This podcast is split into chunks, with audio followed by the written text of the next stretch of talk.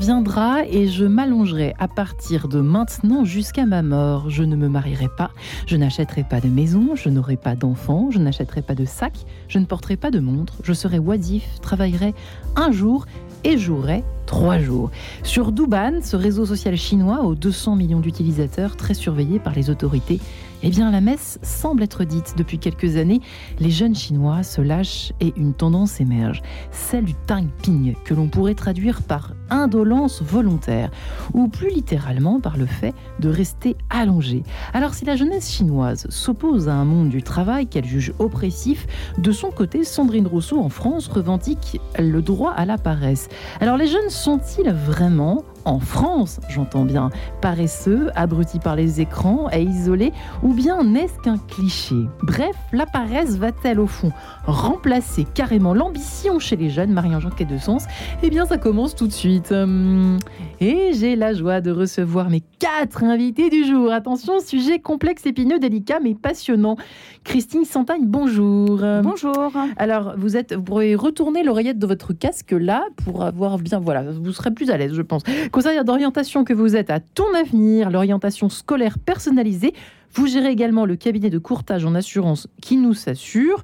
Euh, donc le Ton Avenir, on peut le retrouver bien sûr. Hein, c'est un site euh, sur internet, tonavenir, euh, j'imagine.com. Non.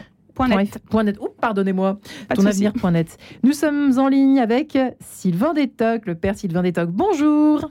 Bonjour Marie-Ange. Eh, bonjour, bienvenue à vous, vous qui êtes prêtre dominicain, docteur en littérature, en théologie, vous enseignez la doctrine des pères de l'Église à l'Institut catholique de Toulouse et vous venez de publier ce délicieux ouvrage aux éditions du Cerf, La gloire des bons à rien. Qu'est-ce qu'on aime lire ça? Déjà, ça décomplexe rien de lire le titre. Jean Prélon est également avec nous en ligne. Bonjour Jean. Bonjour. Vous qui êtes professeur de gestion des ressources humaines à l'école de management de Normandie, on a euh, du, des personnes de terrain dans cette émission, c'est important, ainsi que Christophe Labrousse. Bonjour monsieur. Bonjour Marie-Ange. Vous qui êtes le fondateur et le directeur de l'école collège Dominique Savio à Mel dans les Deux-Sèvres, une école pour les jeunes en difficulté, rejetés par le, qui se sont rejetés par le système scolaire. Et vous, vous en parlez dans cet ouvrage, donner du sens à l'école d'aujourd'hui. Heureusement qu'il y a des gens qui pensent à cette école d'aujourd'hui et donc de demain. Aux éditions du Panthéon, qui a été réédité euh, en 2021, je crois. Euh, alors, première question, petit tour de, de, table. Alors, je commence par vous, Christine Santagne, puisque vous nous avez fait l'honneur de venir euh, de façon physique ici à Radio Notre-Dame. Euh, au fond, est-ce pour vous, d'après ce, que vous observez sur le terrain, euh, soyons très très libres hein, d'en parler ici, un cliché ou quand même une tendance? Je ne dis pas qu'il n'y a pas de fumée sans feu, mais quand même. Alors moi, je parlerai pas de paresse. je pense qu'aujourd'hui, les les jeunes ont besoin de trouver du sens à leur vie et qu'ils ne retrouvent pas forcément peut-être dans le milieu scolaire aujourd'hui. Enfin, ça, c'est le constat que, que j'ai, euh, y compris euh, dans les jeunes que j'accompagne, mais aussi mes, mes, deux filles. Et ça, je pense que c'est très important. Euh, il y a peut-être le mot paresse qui arriverait, mais plutôt... je suis pas forcément négative sur le sujet. Je pense que les jeunes ont une motivation. Il faut les accompagner, leur trouver, avec, trouver avec eux leur profil, qu'ils sachent vraiment qui ils sont pour pouvoir arriver à cheminer positivement sur ce, cette belle terre euh, et que tout le monde a sa place. Donc euh, je suis pas du tout euh, sur ce système de paresse négative. Aujourd'hui, je pense qu'effectivement, des fois, un peu de oui de repos peut-être est primordial parce qu'on est dans des mm, sociétés très stressantes mais euh, je ne parlerai pas de paresse, personnellement. Est-ce qu'il euh, il y a quand même un, phénomène chinois qui semble peut-être déteindre? Je ne sais pas, point d'interrogation. Jean Pralon, qu'en pensez-vous de votre côté? Qu'est-ce que vous observez et ressentez au fond? Alors, j'ai bien surpris votre titre comme de la provocation. C'est comme, comme ça qu'il fallait le penser, j'imagine. Euh, chose, première, c'est que euh, la jeunesse en général, depuis en gros un siècle, est toujours associée au même cliché. Et si on fait le portrait du stéréotype du jeune tel qu'on l'imagine en 2022, il va beaucoup ressembler à Gaston Lagaffe, c'est-à-dire le jeune des années 50.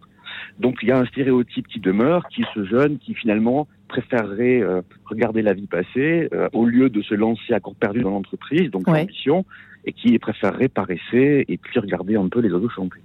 Ça, c'est le stéréotype, et je pense qu'on est tous d'accord autour de l'idée que là-dessus, il faut, pas il faut bien distinguer ce qui relève du stéréotype et puis de la réalité.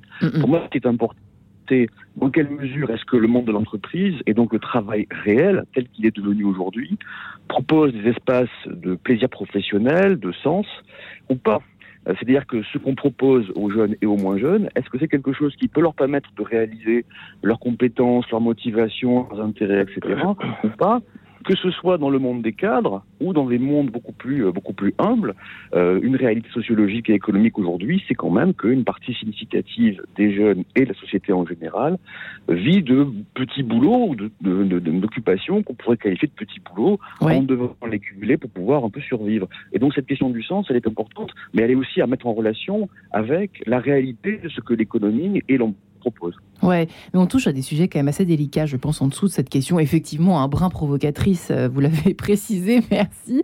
Euh, Jean Prélon, c'est quand même curieux qu'une euh, une femme politique parle, évoque ce droit à la paresse. Moi, ça me chiffonne un peu les oreilles. Christophe Labrousse, qu'en pensez-vous? Ah, moi, je suis contre, complètement contre. je suis tout à fait d'accord avec les deux personnes qui viennent d'intervenir, à savoir que nos jeunes ont besoin de trouver du sens. C'est pour ça que mon dernier livre euh, s'intitule Donner du sens à l'école d'aujourd'hui. Ils ont besoin de trouver du sens pour créer du lien, créer du lien avec leur famille, créer du lien entre les disciplines elles-mêmes. Donc, euh, nos jeunes ne sont pas paresseux. Nos jeunes ont juste besoin d'exemples, ont juste besoin d'être euh, boostés et lorsqu'ils vont à l'école, de retrouver, retrouver du sens. Ce qui manque aujourd'hui à l'école, c'est qu'on ne s'adapte plus aux enfants. On demande aux enfants de s'adapter à l'école. Alors que depuis 5-6 ans, la technologie a été telle que je pense que l'éducation a, loupé, a manqué un virage. Et chacun fait ce qu'il peut avec ce qu'il a et ce qu'il est. Mais nos jeunes, quand ils arrivent à l'école, ils ont besoin de savoir pourquoi, en deux mots, ils sont là. Euh, même euh, même euh, vision des choses, au fond.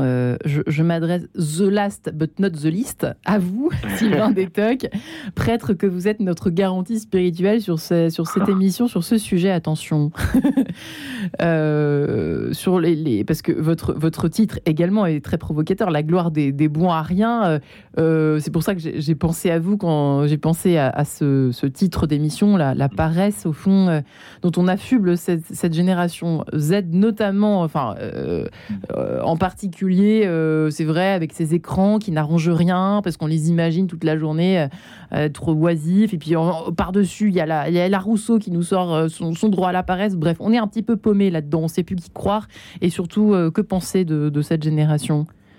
Bon, les bons à rien à propos desquels j'ai écrit ce livre n'ont pas d'âge. Oui, je hein. sais bien, mais bon. Euh, et euh, il ne s'agit pas spécialement de désigner la jeunesse, en fait. Hein. Je crois que, comme l'ont dit les autres euh, intervenants, les stéréotypes ont, la peau dure. Et en fait, ce stéréotype d'une jeunesse paresseuse qui fait pas comme on faisait auparavant, c'était mieux avant, etc., on le retrouve déjà sous la plume des orateurs attiques Hein, en Grèce, à Athènes, euh, cinq siècles avant le Christ.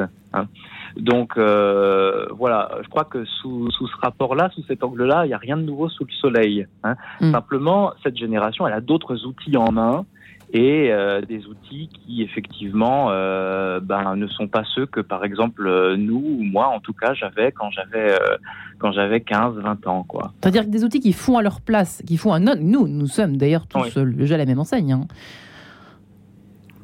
qui font à, leur place peut-être au point de vue euh, de la technicité, si vous voulez, mais euh, au point de vue du sens, comme euh, cela vient d'être dit, ces outils ne, remplissent pas, n'apportent pas la, la réponse à la question posée. Beaucoup ont parlé jusqu'à présent de trouver du sens, hein, et je crois que c'est tout l'intérêt de votre émission aussi. trouver du sens, être en quête de sens. Moi, je dirais aussi être en quête de, de goût, d'appétit, quoi de, trouver euh, ce qui va euh, permettre de, au début de son existence de, se dire mais voilà à quoi je veux consacrer ma vie parce que ça en vaut la peine. Hmm. Il y a un enjeu ici qui euh, qui vaut la peine que je, sorte de mon canapé, comme le disait le pape François, que je me hmm. lève et que que je me retrousse les manches et que je me mette au travail. Hein. Mais se mettre au travail et se retrousser les manches, ça peut aussi vouloir dire, dans ce cas, prendre son ordinateur, sa tablette, son smartphone pour envoyer une bonne nouvelle, comme par exemple celle de l'Évangile. Mmh. Alors, effectivement, euh, c'est juste que des, les, rapports au travail et au temps. Alors, c'est drôle parce que en, en préparant l'émission, j'ai vu que Sandrine Rousseau avait rajouté que la société écologique, c'est une société où on prend du temps. Alors, je ne sais pas forcément ce qu'elle veut dire par là, mais c'est quand même intéressant. Euh, les heures fixes, non merci. Euh, c'est ce que révèlent les 18-35 ans dans un sondage qui, a été, qui, a été, qui a été réalisé après hein, le le, Covid, donc c'est assez frais, c'est assez intéressant. Euh, effectivement, le rapport au travail et le rapport au temps, comme par hasard, Christine Sontagne, évoluent. Et ça, vous, j'imagine que vous l'observez. c'est une question que je vous pose presque sous forme d'affirmation, mais pour revenir sur ce sondage qui est quand même intéressant, je trouve. Oui, et je compléterai même qu'aujourd'hui, la, volonté des jeunes, c'est de trouver du bien-être au travail. Du bien-être au travail. Le bien-être. complètement. Et le euh, bien-être aujourd'hui. C'est Jean Pralon qui dit je, je constate, c'est ça? Christophe Labrousse. Ah, c'était Christophe Labrousse, Oui, oui, je, partage complètement. Eh bien, Christine Santagne, c'est à vous. Continuer. Alors, sur le bien-être, je dirais qu'aujourd'hui, euh, moi, j'ai deux casquettes. Effectivement, je suis aussi chef d'entreprise et je travaille beaucoup avec euh, des étudiants, des jeunes depuis plus de 26 ans, où euh, j'accompagne sur différents autres domaines que l'orientation. Et c'est vrai qu'aujourd'hui, il faut arriver à comprendre que le travail doit être synonyme de plaisir, de partage, de synergie, de choses positives, et que effectivement les outils euh, sont euh, bah, des choses qui vont accompagner, mais qui ne vont pas se substituer au cerveau de, de nos jeunes, parce qu'on a tous été jeunes, et je pense que si on est humble face à notre jeunesse, euh, on a évolué, mais qu'on avait effectivement euh, d'autres outils que nos parents n'avaient pas, et on peut remonter, j'irai euh, très loin par rapport à tout ça. Mais aujourd'hui, la jeunesse est en quête de sens, et pour les accompagner, il faut qu'ils comprennent qui ils sont vraiment. Et là, on a un gros, gros travail. Je pense que l'école, effectivement, n'est pas aujourd'hui en adéquation, ce qu'on peut plus retrouver dans des systèmes anglo-saxons, pour travailler beaucoup à l'international et pour avoir personnellement aussi fait des études à l'international où on a une relation beaucoup plus positive les uns envers les autres, où il n'y a pas ce côté hiérarchique euh, du savoir descendant, mais du partage, euh, mmh. d'accepter, je dirais, la critique de façon objective pour cheminer tous ensemble. Et je pense que quand on aura compris qu'un jeune aujourd'hui, il a besoin aussi bien euh, de choses positives qui peuvent être dans des loisirs et tout comme au travail, mais qu'il n'y a vraiment pas deux mondes, il n'y a pas la séparation du loisir et du travail, mais qu'on arrivera à connecter tout ça de façon objective, bah, notre société ira beaucoup mieux. Et ça, c'est, ça pour, pour, pour vous quatre, c'est, quelque chose qui peut être réalisable. Euh, ah oui. Christophe Labrousse, c'est vous qui dites ah oui? Ah oui, complètement. Ah je pense que votre école euh, le prouve. Ouais. Euh, et si vous pouviez dupliquer, je pense que ça serait exceptionnel, monsieur. Christophe Labrousse, à vous. formidable. Si je trouve les professeurs à former, il n'y a pas de souci, on crée plein de Savio. Voilà, j'étais prof moi dans l'éducation nationale à Royan et j'ai quitté en 1992. Je me suis rapproché de Mel puisque mon épouse est méloise et j'ai créé donc une école hors contrat. Ça fait 27 ans. J'aimerais bien maintenant que nous soyons sous contrat. J'ai rencontré trois ministres de l'éducation nationale, mais bon, ça c'est autre chose.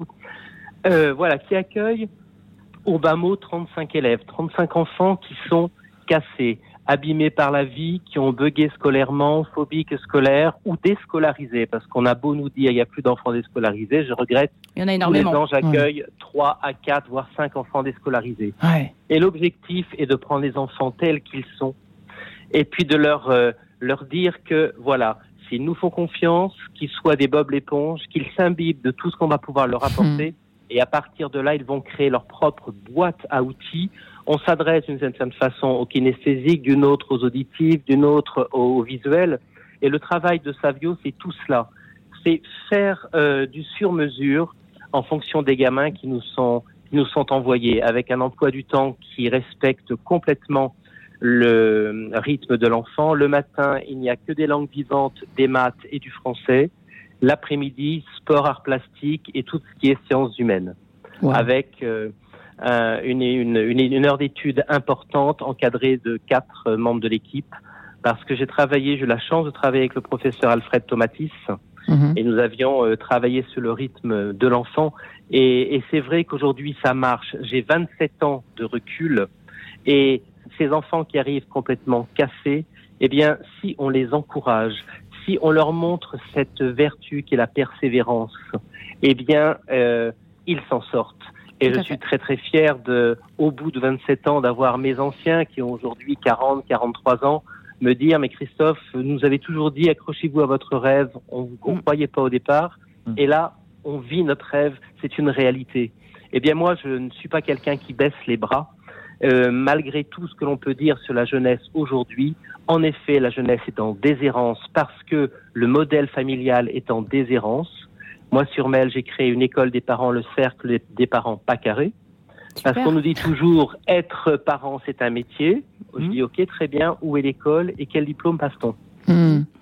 Donc euh, voilà, au sein de, du cercle des parents pas carrés, j'accueille des enfants de, j'accueille des parents de partout, hein, des parents que je ne connais pas forcément, et on essaie de travailler sur un point sur lesquels ils achoppent et à moi, en tant que pédagogue, de trouver les clés. Alors vous me faites penser à... Ouais.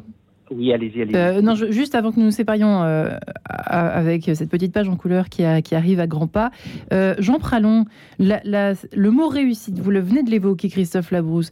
là, au fond, c'est peut-être tout est dans la définition même du mot réussite pour nos parents, pour nous peut-être semi-vieux dinosaures. Et puis, et puis la génération Z, la réussite n'a pas du tout peut-être la même définition. Question que je vous pose à vous, Jean Pralon. Alors d'abord, il ne faut pas oublier que euh, le concept de génération nous apprend au fond pas grand-chose. Ah bon? Une génération, c'est le regroupement de gens qui n'ont en commun que l'âge. euh, et un enfant de cadre a beaucoup plus de chances de ressembler culturellement, euh, euh, idéologiquement même, à, ses parents et au monde des cadres qu'un enfant d'ouvrier mm. qui pourtant a le même âge que lui. Donc les mécanismes de reproduction sociale bien connus dans la société font que euh, les différentes classes sociales se reproduisent et donc que les enfants des uns ressemblent à leurs parents et les enfants des autres ressemblent aussi à leurs parents. Mm-hmm. Donc la génération, c'est quand même pas forcément le, sujet principal. Donc euh, les différences de définition de réussite sont très liées à ça. Euh, les, les, enfants de cadre ont une perception de la réussite qui est avant tout la réussite sous l'angle de la performance scolaire, celle qui permet d'accéder à des études, qui permettent, elles, d'accéder à des emplois qu'on peut imaginer comme étant euh, euh, très qualifiés, très rémunérateurs, etc.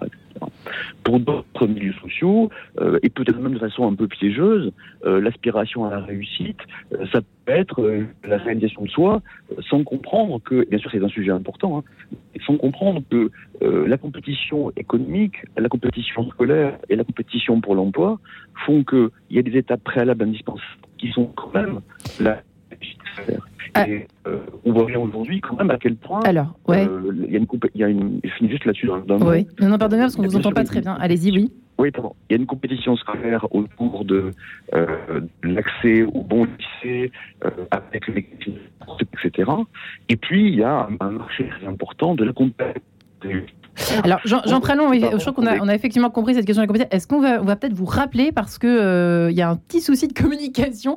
Euh, pardonnez-nous, on, va, on, vous retrouvera dans quelques instants. Je vous propose de nous séparer. On, se retrouve avec le, le père Sylvain Détoc juste après cette page en couleur. La paresse va-t-elle remplacer l'ambition chez les jeunes? La question que nous posons en ce vendredi matin dans Enquête de Sens. À tout de suite.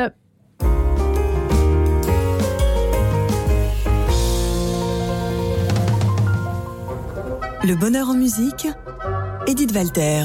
Le bonheur en musique existe et il embellit la vie. Pour cela, je souhaite partager avec vous mes émotions musicales, passées ou dans l'actualité d'un proche présent, que ce soit l'évocation d'un concert particulièrement émouvant, d'un disque exceptionnellement beau ou encore la promesse d'un événement musical à venir. La vie est un sommeil, l'amour en est le rêve, dit Alfred de Musset. La musique participe à son bonheur. Le partager chaque semaine avec vous est mon défi. Le bonheur en musique avec Edith Walter, chaque vendredi à 20h45 et le dimanche à 14h30. Petit futé, plein d'idées pour vos prochaines vacances en France. Balade à vélo, en moto, en camping-car?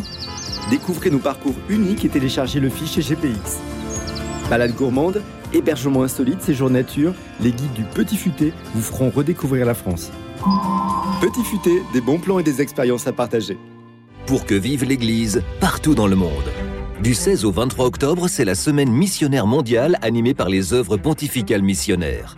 Le pape François vous invite à venir en aide aux diocèses les plus démunis dans leur mission d'évangélisation en Afrique, Asie, Océanie et Amérique latine. Soutenez la mission des œuvres pontificales missionnaires en envoyant vos dons à OPM 12 rue Sala 69 002 Lyon ou sur opm-france.org. En quête de sens, Marie-Ange de Montesquieu.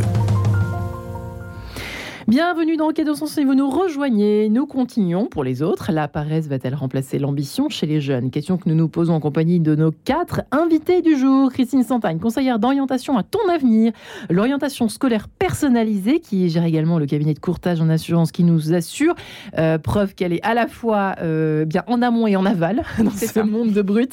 Sylvain Détoc, prêtre dominicain, docteur en littérature et en théologie, qui enseigne la doctrine des pères de l'Église à l'Institut catholique de Toulouse, qui vient de publier publié, aux éditions du CERF La gloire des bons à rien.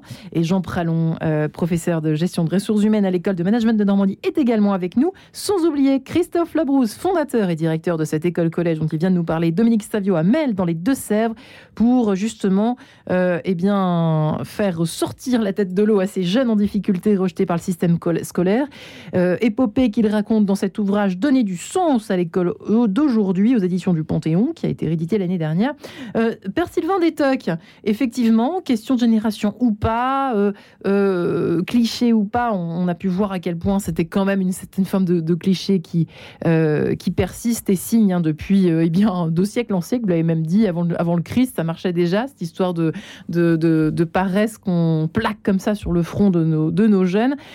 au fond, Sylvain, Père Sylvain Détoc, est-ce qu'on peut dire effectivement que cette notion de réussite, avec un grand R ou avec un petit R, c'est à vous de nous dire.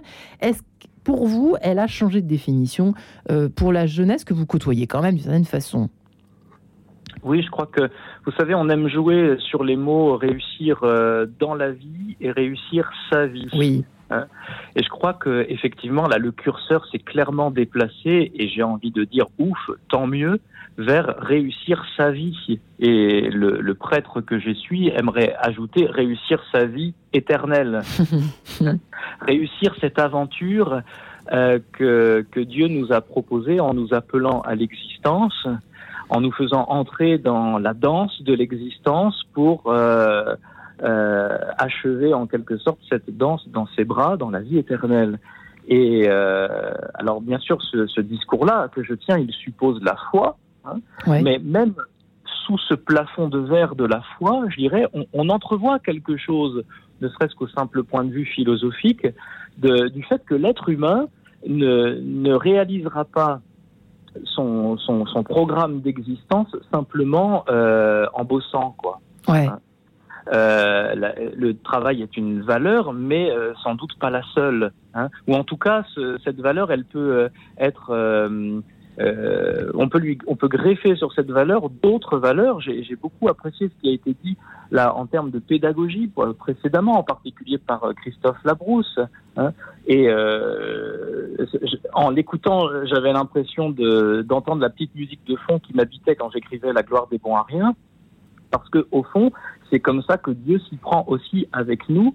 En tout cas, si je m'appuie sur les, les beaux parcours vocationnels qui sont racontés dans la Bible, comment Dieu va chercher euh, des personnes qui commencent par lui dire ah non mais c'est pas moi qu'il faut prendre parce que moi je ne suis pas qualifié, je ne suis pas compétent, mmh. je ne suis pas à la hauteur, j'ai plein de de, de, de cabosses, de blessures, etc. Et, et Dieu maintient son invitation. Dieu hmm. maintient sa proposition, son appel. Il se décourage pas, en fait. En fait, Père Sylvain Détox, c'est assez intéressant parce que finalement, j'allais vous poser la question à tous de l'assistana. L'assistana est-il euh, une ambition en soi ou au contraire la voie de garage dont vous parlez, à savoir que quand on est, se sent un imposteur, quand on se sent bon à rien, pour reprendre de votre livre, au fond, il ne reste plus que euh, l'assistana. C'est un peu la jeunesse chinoise que j'ai évoquée de façon également un peu provocante au début, parce qu'on, bon, voilà, euh, ce sondage qui date de 2000, cet article hein, qui racontait ça euh, en 2018. c'est vrai qu'aucun de vous n'a rebondi sur, sur cette jeunesse chinoise, mais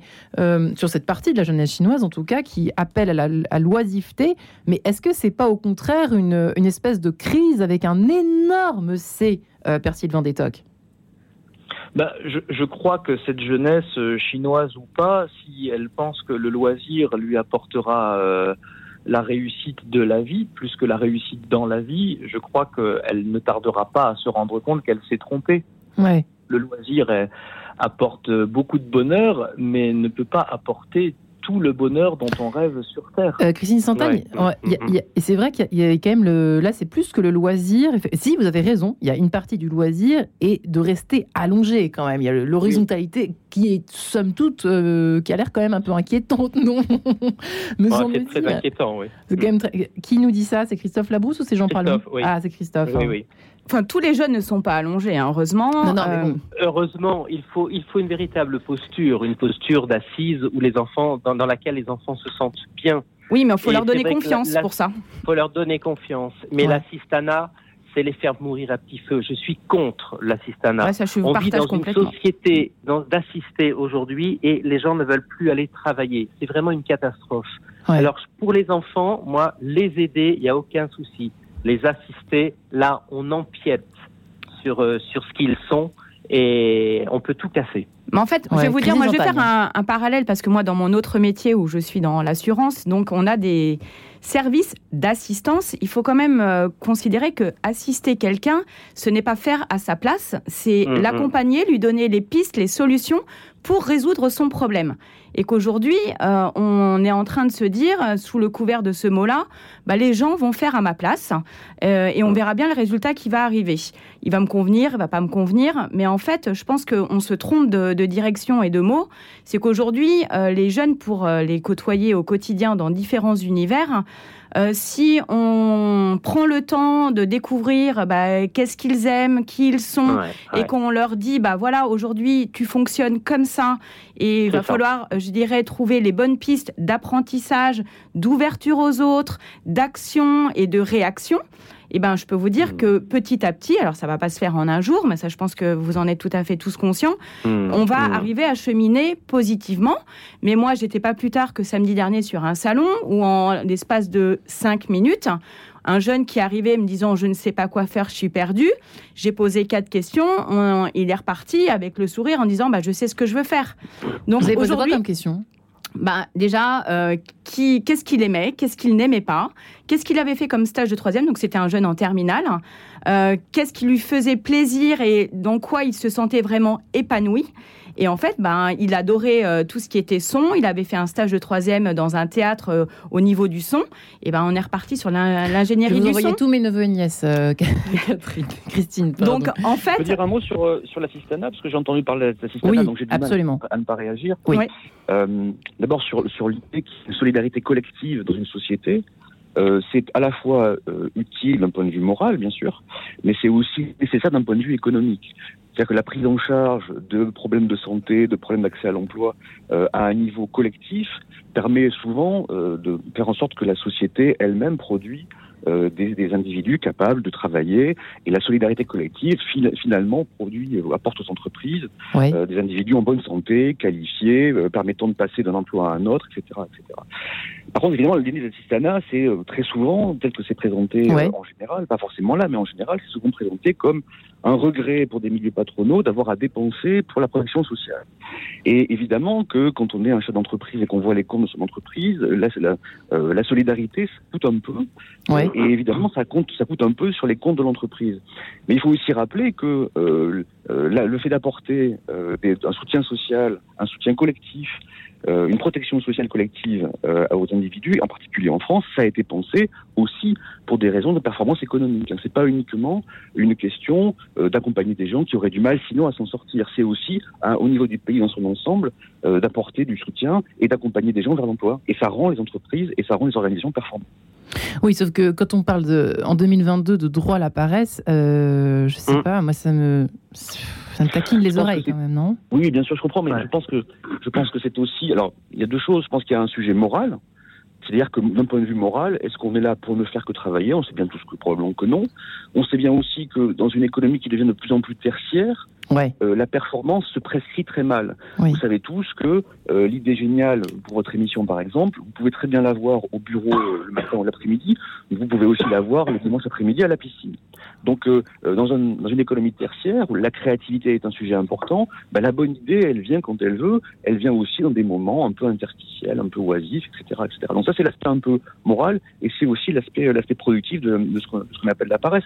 Et après, euh, il faut aussi rajouter que euh, dans l'économie actuelle, euh, une grande partie de la jeunesse, et, et, pas seulement de la jeunesse, trouve des moyens de subsistance euh, dans des environnements qui sont de plus en plus hostiles, de plus en plus compliqués. Et, et les, les, jeunes que je connais, mes étudiants, mais aussi beaucoup d'autres, sont des gens qui n'attendent pas que ça vienne. Hein. Euh, ça, c'est vraiment se, se, distinguer du stéréotype, le stéréotype du jeune qui attend que ça vienne. C'est au fond le stéréotype du jeune des Trente Glorieuses qui se disait que l'emploi allait quand même être assez facile pour lui. Ouais. On est aujourd'hui face, face à des jeunes qui sont confrontés à un monde du travail compétitif, à une économie euh, complexe, à des sollicitations de consommation qui sont assez élevées. Alors, vous connaissez tous le super téléphone, etc. Ouais, tout à fait. Euh, on, on, parle, on parle des écrans et des tablettes. On, on ne dit pas qu'il faut les acheter pour, pour les posséder mmh. et que ça coûte beaucoup d'argent. Mmh. Euh, et donc, ces sollicitations de consommation, euh, la complexité du marché du travail, tout ça, euh, et, et, les, et, aussi les propos sur l'assistanat qui seraient à critiquer et à condamner, tout ça, ça provoque chez beaucoup de jeunes, voire même la majorité, l'ambition et le, la, la, motivation à se débrouiller et à faire des choses pour se mettre en mouvement et pour trouver des ressources pour, pour, pour subsister. Ouais. Mmh. Alors, les chiffres, euh, alors euh, Christophe Labrousse, euh, vous êtes toujours avec nous, et c'est vrai que oui, oui. on parle quand même d'une génération un peu désenchantée, malade, etc. Je ne sais pas si on a toujours dit ça, reproduction sociale ou pas, j'en sais rien, mais depuis le Covid, en tout cas, c'est vrai que le, le, le, oui. le, monde est effrayant. Enfin, je, le monde du travail peut paraître vrai. effrayant, etc. L'angoisse, de l'incertitude, les incertitudes sur tous les plans. Euh, bah, forcément que, que c'est une tentation aussi de, de, se réfugier dans une petite boîte, quoi, si, si je puis dire. Mais c'est peut-être un signe d'une maladie plus importante. Alors, il y a eu un avant confinement et il y a un après confinement. Et on ne vit plus du tout aujourd'hui de la même façon et on ne pense plus de la même manière. Hum. En revanche, euh, c'est là où notre rôle de pédagogue est important. Nos jeunes vont, ne vont pas forcément bien aujourd'hui ils peuvent être traversés par des idées suicidaires, ils peuvent être traversés par euh, une forme de je m'en foutisme ou j'y arriverai pas. Ouais. Eh bien, moi, je dis toujours, quand j'ai lu la Bible, eh bien, l'homme, il est né pour conquérir. Et s'il conquiert, il devient heureux. Et je dis toujours à mes élèves, la finalité de, de, de votre finalité de vie, c'est d'être heureux. Alors, je leur fais toujours étudier, euh, en début d'année, la chanson poème d'Yves Duteil, Être et avoir. Hmm. Et je vois que pour eux, j'en ai 80% qui vont me répondre que l'avoir est plus important que, que l'être. Et on étudie à nouveau au mois de mai ce poème. Ouais. Et là, c'est complètement inversé. Ce sont 80%, voire 90% qui disent que être est important, alors que 10%, pour, 10 pensent à l'avoir. Ouais, un bon cheminement alors. On a, on a, voilà, parce qu'on on accompagne. Il faut accompagner. Moi, ma structure, c'est 35 élèves en tout. Donc nous sommes sept éducateurs à comme je disais tout à l'heure, le, le, on est comme au restaurant, le menu c'est le programme, et puis après la carte c'est en fonction de l'attitude de chacune et chacun. Mmh. Euh... Donc c'est important et nous on les voit vraiment évoluer et aujourd'hui, euh, dans une semaine nous sommes en, en, vacances pour la Toussaint, et eh bien euh, le constat que je fais parmi mes élèves est très positif parce que chacune, chacun a avancé à son rythme, mais on voit que des mauvaises habitudes sont en train de se gommer. Euh, Christine Sandan, il y a quand même un travail. C'est vrai que euh, je pensais euh, à la voir, je pensais immédiatement à, à, aux influenceuses, influenceurs sur YouTube et mmh. compagnie, qui ont l'air d'avoir une vie extrêmement facile, qui gagnent des millions par an. et comme sorte de modèle, il y a mieux. Alors je sais que là aussi, on va me dire que je suis dans un cliché, mais enfin pas tout à fait complètement non plus, Christine Santagne. Et c'est aussi, mais je prends ça comme symptôme d'un truc petit plan, quoi. Un monde qui nous fait peur et qui fait peur aux jeunes, et c'est normal. Oui, mais aujourd'hui, comme euh, il y a toujours eu euh, ben, les footballeurs euh, qui gagnent ouais. et qui en, euh, entraînent, ah oui. etc., bah, là, il y a des, effectivement des influenceurs, influenceuses, etc. Mais il y a toujours eu des meneurs de troupes, je pense, de toutes les façons, mmh. qui euh, interpellent. Euh, mais à partir du moment où je pense que le jeune, euh, il est vraiment bien accompagné et qu'on lui dit, ben, ok, il y a peut-être si une personne ou deux personnes qui euh, sont dans ce statut-là, mais qui, en définitive, font vivre aussi d'autres personnes, parce que faut, c'est, on peut stigmatiser peut-être des influenceurs ou un footballeur ou je ne sais quoi, parce que ça paraît complètement démentiel, démesuré. Mais si en amont, il y a un travail au quotidien d'accompagnement, de réalisation et de comprendre c'est quoi aujourd'hui mmh mm, ton rêve en tant que jeune C'est quoi ton aspiration C'est quoi ta volonté? C'est comme le travail. Aujourd'hui, on peut avoir un travail, entre guillemets, j'aime pas trop ce terme, alimentaire, parce qu'on va pas forcément s'y retrouver pleinement.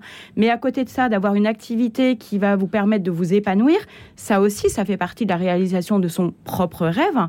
Et que qui que nous soyons, on va avoir des rêves qui vont être différents, qui peuvent évoluer. Euh, parce que ben, les aléas de la vie, les rencontres, et on peut créer. Et je pense qu'aujourd'hui, on n'a jamais eu autant de jeunes qui veulent se lancer euh, en tant qu'entrepreneurs, que ce soit dans le mmh, milieu mmh. associatif, dans une école ou dans l'organisation d'événements, de partage. Aujourd'hui, un jeune qui se dit j'ai envie d'organiser une soirée, etc., il est acteur et il est en capacité de pouvoir montrer un certain nombre de choses positives qui va peut-être pouvoir dupliquer demain dans sa vie professionnelle ou humaine ou familiale. Donc je pense que voilà, il y a c'est paradoxal, mais c'est paradoxal, mais euh, faut pas voir toujours euh, le stigmatiser ce genre de personnes. Ça mm, peut mm. provoquer, interpeller et surtout amener du dialogue. Moi, c'est ça qui, est, pour moi, est important. Tout à fait ça. Et ça, je pense que tant qu'on aura du dialogue et de la vraie communication, d'accepter qu'on ait tous des idées différentes, qu'on peut les faire converger à différents moments, et eh ben c'est ça aussi le chemin d'une vie. Euh, je dirais, euh, entre guillemets, de, rêve et réussi et sa propre vie. Christine Sampagne, Sylvain Détoc, Jean Pralon, Christophe Labrousse, on se retrouve après une seule vie. Et oui, rappelons-nous qu'il y a une seule vie, euh, la vie éternelle, bien évidemment, pour le père Sylvain Détoc, Gérard de Palmas. On se retrouve juste après. Radio Notre-Dame.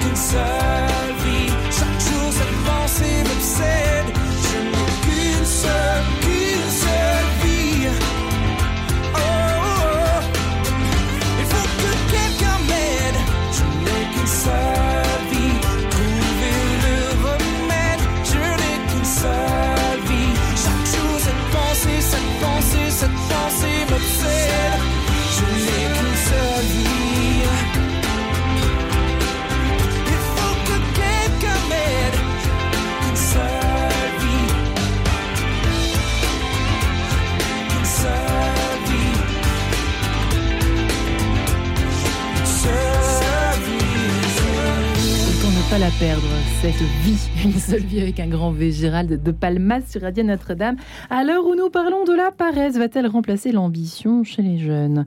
Eh bien, nous en parlons avec nos quatre invités. Sylvain Détoc, prêtre dominicain, docteur en littérature et en théologie, qui enseigne la doctrine des pères de l'Église à la Cato de Toulouse. Il vient d'écrire au CERF La gloire des bons à rien. Jean Pralon, professeur de gestion des ressources humaines à l'école de management de Normandie, est avec nous, ainsi que Christophe Labrousse, fondateur et directeur de l'école collège Dominique Savio dans les Deux-Sèvres à Mel, une école pour les jeunes en difficulté qui a écrit Donner du sens à l'école d'aujourd'hui, carrément aux éditions du Panthéon.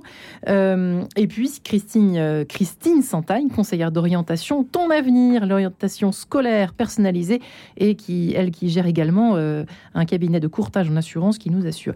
Christine Santagne, vous étiez en train d'évoquer à l'instant, juste avant que nous nous séparions, après je donnerai la parole au, au père Sylvain Détoc et à Jean Pralon, euh, le, vous faisiez un lien entre le harcèlement, un vrai fléau, et puis cette, euh, ce mal-être au fond des jeunes en difficulté et qui ne savent pas trop où aller. Comment ça? la difficulté, oui et non, des fois, parce que ça peut être des jeunes qui n'ont pas forcément de difficultés scolaires, mais qui peuvent être stigmatisés dans une classe parce que ils vont être différents. Et ça peut, euh, je dirais aujourd'hui, provoquer aussi des, situations qui peuvent, on parlait en début d'émission, euh, vous évoquiez il faut effectivement aussi des fois la, partie, euh, la place du suicide qui est quand même, je dirais, euh, hein. omniprésente, je dirais, chez nos jeunes, hein, et où ça commence, je dirais, dès le primaire. Donc il y a quand même des, âges, je dirais, où il faut être quand même très attentif. Et c'est là où je pense que au niveau de, de notre école aujourd'hui, euh, peut y avoir des. Hum, alors, je ne jette pas du tout la pierre des, des situations qui font qu'on peut arriver dans des situations dramatiques, euh, des fois irréversibles malheureusement, parce que ben il n'y a pas l'accompagnement, il n'y a pas la le fait de comprendre ben, qui est l'autre et que euh, ben, dans, l'école d'aujourd'hui, euh, ben, c'est pas forcément, on ne prend pas le temps euh, d'expliquer ben, qu'on peut être peut-être meilleur parce qu'on a un don ou une facilité et que d'autres ne l'ont pas. Donc des fois, on peut se sentir mal à l'aise et que ça peut aller des fois dans des dérives assez conséquentes. Mais je pense que s'il y avait une unicité, enfin une volonté au moins de d'avancer tous ensemble, qui que nous soyons. Et ça, c'est vrai à l'école, mais c'est vrai aussi, euh, je dirais, dans, dans la vie active de, de, nos jeunes actifs. Et même dans trop normatif, c'est trop, trop normé encore. Hein, en définitive, quand on n'est pas dans, le, dans la norme, qu'on soit tout en bas ou tout en haut, c'est un vrai problème. Sylvain Détoc. Eh oui. Père Sylvain Détoc, ça, ça, ça, ça aussi, c'est la voie directe, le fait d'être. Une fois de plus, on parle du moule beaucoup en ce moment dans cette émission. J'ai l'impression que ce mot apparaît tous les jours. Cette fichue obsession d'être dans le moule, en fait, hein, finalement, et de vouloir. En même temps, être vu comme étant hors du moule. Enfin, c'est compliqué cette histoire du moule. Enfin, je, plaisante, mais c'est bah. extrêmement tragique comme histoire. En, tout cas, quand on regarde les parcours euh, des grandes figures bibliques ou des grands saints dans la vie de l'Église, on est très frappé par euh, la manière dont, Dieu recrute des personnes très très variées, hum. euh, mais toujours en s'y prenant d'une manière telle que Dieu va rendre ces personnes capables d'accomplir la mission qu'il leur demande d'accomplir, euh, malgré les grandes difficultés que ces personnes éprouvent, en tout cas, et dès le début de leur mission, la première des difficultés, c'est celle de dire oui, tout simplement, à cette mission. Hein. Donc, en fait, en, en réfléchissant au, au leitmotiv de cette émission, là, l'expression le droit à la paresse, ouais. Euh, je me dis, si ce droit à la paresse, c'est introduire un droit à plus de contemplation pour ne pas être dans un, un modèle ultra volontariste, euh, etc., pourquoi pas? Ouais. Mais si ce droit à la paresse, c'est l'assistanat au mauvais sens du terme, c'est-à-dire je ne fais rien et quelqu'un fera à ma place, moi je reste couché, mm. je reste dans mon canapé. Ça pose d'abord un problème moral parce que c'est pas sympa pour les copains. Moi je mm-hmm. suis religieux, on est dans un couvent de 40 frères, on a tous des charges, des fonctions. Si euh, chacun reste couché et laisse les autres faire, eh bien ce sont les mêmes qui feront à peu près tout dans la maison et ils seront trois ou quatre à le faire. Hein. Donc, on ne peut pas fonctionner comme ça, bien sûr. Mais au point de vue spirituel, en prenant un peu plus de hauteur, il faut remarquer que la pédagogie de Dieu, c'est n'est pas cette forme d'assistanat euh, négatif, si vous voulez, hein, euh, mais Dieu ne fait pas à la place des personnes qu'il envoie. Ça, c'est très important. Mmh. Il ne mmh. fait pas à leur place. mais il les rend capables de faire. C'est-à-dire qu'il y a une histoire de confiance en soi et en l'avenir et, et, donc une persévérance, si je comprends bien, oui, Père Sylvain Détoc. Hein. C'est ça l'idée. Tout à fait. Euh, une sorte de ce que moi j'appelle dans, dans, mon livre euh, consentir à l'existence, hmm. un consentement à l'existence, mettre sa confiance, même si on a une foi très très balbutiante, on ne sait pas qui est Dieu, on ne sait pas quel est son projet, peu importe, mais mais un acte de confiance en cette euh, cette force, cette euh, ce quelqu'un bienveillant qui m'a appelé à l'existence et qui, qui me propose d'accomplir cette existence, quelle qu'elle soit, quel que soit ce, le, le, point de départ de, euh, auquel je me situe aujourd'hui, si vous voulez. Hein. Mais toujours avec cette idée que bah, Dieu fera pas à ma place. Mmh. Ça, c'est parfois une conception euh, de la grâce, une conception de la vie chrétienne que qu'on a pu avoir euh, à certaines époques dans l'histoire de l'Église ou encore récemment hein, dans certains mouvements d'Église. Non, Dieu ne fait pas à la place des saints, mais les saints doivent tout ce qu'ils sont à Dieu. Hmm. Euh, Dieu fait avec eux, il y a une synergie, si vous voulez, une coopération qui se met en place, qui fait que ben, les actes que je pose, ils sont entièrement posés par moi, mais moi je suis entièrement un don de Dieu aussi en quelque sorte. Hein. Qu'as-tu que tu aies mmh, reçu mmh, mmh, Et ça demande m'attribuer à mon propre fond euh, euh, ultimement, si vous voulez, absolument parlant. Et ça demande du boulot quand même. À un moment donné, euh, Jean Pralon, qu'est-ce que, qu'est-ce que cela vous inspire? oui, je, me disais en vous écoutant que, évidemment, que ceux qui, euh, qui se disent que l'important, c'est pas cette vie, c'est celle d'après, et que donc les premiers seront les derniers réciproquement, on peut prendre un peu le temps d'attendre. Euh, je pense que pour l'immense majorité des, euh, des actifs aujourd'hui, jeunes ou pas jeunes, c'est hmm. ici et maintenant. Oui, et c'est ce que j'allais vous dire, se focaliser sur l'instant présent, absolument. Hmm. Bah, ici et maintenant, c'est trouver des espaces de sens, de satisfaction et peut-être même de, euh, de survie économique dans la confrontation avec des modèles productifs. Et le vrai sujet, me semble-t-il, c'est au-delà de ce que sont les jeunes ou les moins jeunes et ce qu'ils pensent et comment ils voient le monde, mhm. euh, avec les, les, biais que ça représente de penser qu'il y aurait une génération uniforme, euh, le vrai sujet, c'est comment se confronter à des modèles productifs, c'est-à-dire qu'est-ce que l'entreprise propose comme façon de travailler, comme façon de, de, de s'impliquer, de s'exprimer, et dans quelle mesure est-ce qu'on peut y trouver des ressources pour faire des choses qui sont euh, nourrissantes intellectuellement, peut-être spirituellement si on veut. Et il me semble que euh, là-dessus, euh, la vision auquel sont confrontés beaucoup d'actifs et beaucoup de jeunes, c'est en effet, en réalité, ou peut-être de façon un peu imaginaire, mais beaucoup en réalité quand même, un monde un peu désenchanté, parce que la promesse de réalisation de soi, qui est quand même celle de la société postmoderne, est très difficile à réaliser. L'ambition de réalisation de soi, l'ambition d'être quelqu'un d'exceptionnel, de réaliser sa vie, d'être le héros de sa vie, est extrêmement difficile à réaliser euh, dans les contextes économiques ou d'organisation auxquels on est confronté. Vous connaissez la, phrase célèbre, montrez-moi un héros, je vous montrerai une tragédie, c'est Scott Fitzgerald qui dit ça. Euh, bah, l'ambition d'être le héros de sa vie et donc d'avoir de grandes ambitions pour pour soi, euh, qui est celle que nous tend la vie euh, la vie postmoderne, la société actuelle, euh, suggère de, de réussir plein de choses et et ne donne rarement les moyens. Et donc, elle confronte à une image de soi un peu dévalorisée, l'impossibilité d'être le héros qu'on aimerait être. Ouais, et puis il y a l'idée de contrainte aussi, de, de, prendre des risques. Dans, dans, vous me faites penser à ça en, par, en parlant de héros Jean Pralon. Euh, peut-être Christophe Labousse, avez-vous une, une, une, idée là-dessus sur la, la, la, le rapport à la contrainte? Parce que c'est vrai que parfois, hein, les, on entend cette espèce de là, est-ce un cliché ou pas, que les jeunes ont un rapport à la contrainte et euh, euh, à la prise de risque qui est, qui est, pas, qui est pas formidable. Qu'en pensez-vous, Christophe oui. Labousse? Alors, contrainte, je dirais plus frustration. Dès qu'on leur dit non, ça va plus parce que parce qu'à la maison on cède trop. J'en mm. reviens toujours euh, euh, au, au, foyer, voilà, qui, qui, euh, qui, doit donner les bases éducatives aux enfants. Euh, les enfants doivent se tenir debout tout petits grâce à leurs parents.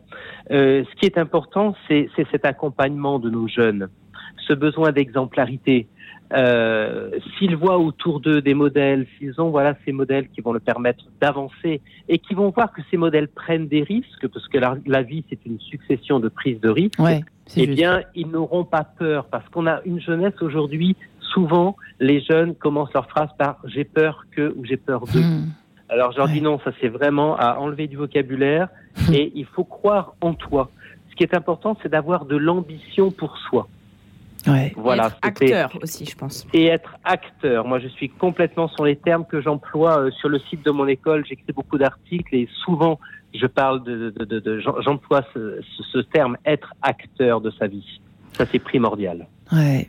Christine Santagne, il y a du travail là-dessus. Être acteur, ça se dit là, on dit ça en. Oui, mais le travail, euh, effectivement, je rejoins euh, tout le monde sur le côté euh, accompagnement, éducation que nous, en tant que parents, on doit avoir à l'égard de nos enfants et de ceux des autres aussi, puisqu'on vit quand même tous dans une même société et que ben, on peut aussi s'entraider, hein, parce que des fois, il y a des situations qui font sûr. que ben, on n'a pas la capacité ou euh, pour diverses raisons, une maladie ou euh, ben, un tempérament qui fait qu'on est moins, je dirais, euh, alors pas battant, mais à pouvoir dire non, parce qu'on a des enfants, on peut avoir euh, Mhm. deux, trois enfants et euh, avoir des caractères complètement différents qui vont demander une ressource d'énergie euh, autre. Euh, mais je pense qu'il faut pas baisser les bras et qu'un enfant, pour pouvoir Bien se sûr. construire, il a besoin d'un cadre, euh, a besoin d'avoir des règles, euh, qu'on lui euh, rabâche effectivement qu'il ait un an, deux ans, euh, 20 ans, 25 ans, ou voire même plus, hein, des fois, parce qu'on reste parent toute notre vie, comme nous on reste enfant toute notre vie. Ah bon, vous croyez? Euh, alors. Si, si, euh, je pense que. Et on a tous des fois besoin de se dire ah bah tiens, on va me remettre peut-être dans, dans un autre chemin qui sera beaucoup plus vertueux pour moi-même. Et euh, de se dire aussi, faut aussi des fois de temps en temps être, euh, savoir être un petit peu égoïste, je pense, et de se faire plaisir soi. Parce que si on se fait plaisir nous-mêmes, ça va forcément rejaillir sur les gens qu'on côtoie. Et on va réinsuffler ce, source, cette- ce, ce souffle de vie, euh, qui soit, je dirais, euh, spirituel, moral, économique et autres. Et que c'est toujours le souffle, il peut être balbutiant au début et après être exponentiel, c'est comme un feu. Donc l'exemplarité, pour vous. L'exemplarité et euh, d'être, je dirais, euh, droit. Euh, la droiture et de savoir dire non aujourd'hui, c'est très Mmh, important. mmh, mmh, Et ça mmh. s'apprend. Parce que dire oui à tout, c'est pas positif, bien au contraire. Donc je pense que ben quand on apprend à dire non, ça veut dire qu'on arrive à se faire confiance, à pouvoir faire confiance aux autres, et ça fait aussi partie de cette euh, de ce cheminement qu'on doit tous avoir. Sylvain Détox, ça m'intéresse le rapport au non ou au oui de nos bons à rien de, des évangiles et, et- et de, et de nos, nos- de, de nos saintes écritures. J'ai du mal ce matin. Euh, Ils disent non au début, mais ils finissent quand même par dire oui au sens euh, allez, je te suis, quoi. C'est un peu ça, Oui, finalement, oui, à la remission. Bien sûr, oui. Oui, tout à fait. Le- L'exemple le, plus le plus frappant, le peut-être le plus touchant, c'est Moïse qui, qui a le toupet de dire à, à Dieu au buisson ardent, mais non, finalement, c'est pas moi qu'il faut envoyer, c'est quelqu'un d'autre. Envoie un autre porte-parole. hein. Et, Ah. et Dieu lui dit, ben, je vais te donner les moyens, je vais même te donner l'aide d'Aaron, qui parlera pour toi auprès de Pharaon, mais c'est toujours toi que, que, que j'envoie. hein. Ouais. Et derrière cet envoi, bien sûr, il y a l'immense confiance que Dieu met en nous, Mmh, mmh, hein, mmh, en nos mmh, capacités. Et je crois que ça c'est quelque chose qu'il faut qu'il faut rappeler à nos jeunes, euh, c'est que euh, quelqu'un a confiance en eux. hein. Euh, même s'ils ont perdu euh, cette confiance en eux-mêmes, bon, il y a des des, des, des histoires de vie qui sont plus plus tristes, pathétiques, voire tragiques que d'autres. hein. La, la semaine dernière, j'étais à Lourdes pour prêcher le pèlerinage du Rosaire avec 15 000 pèlerins. J'ai fait beaucoup, beaucoup de rencontres, notamment autour de, de ce dernier livre. Et une personne qui est venue me rencontrer pour la dédicace se met à pleurer, tout simplement. Alors Hmm. je lui demande, mais vous êtes très ému, pourquoi? Eh bien, parce que en fait, depuis qu'elle est toute petite, on lui répète qu'elle est une bonne à rien. Hein. Mmh, Et elle a eh oui, eh de oui. confiance en elle. Donc, retrouver sous le regard de Dieu sa Retrouvez le podcast de cette émission sur le www.radionotre-dame.com.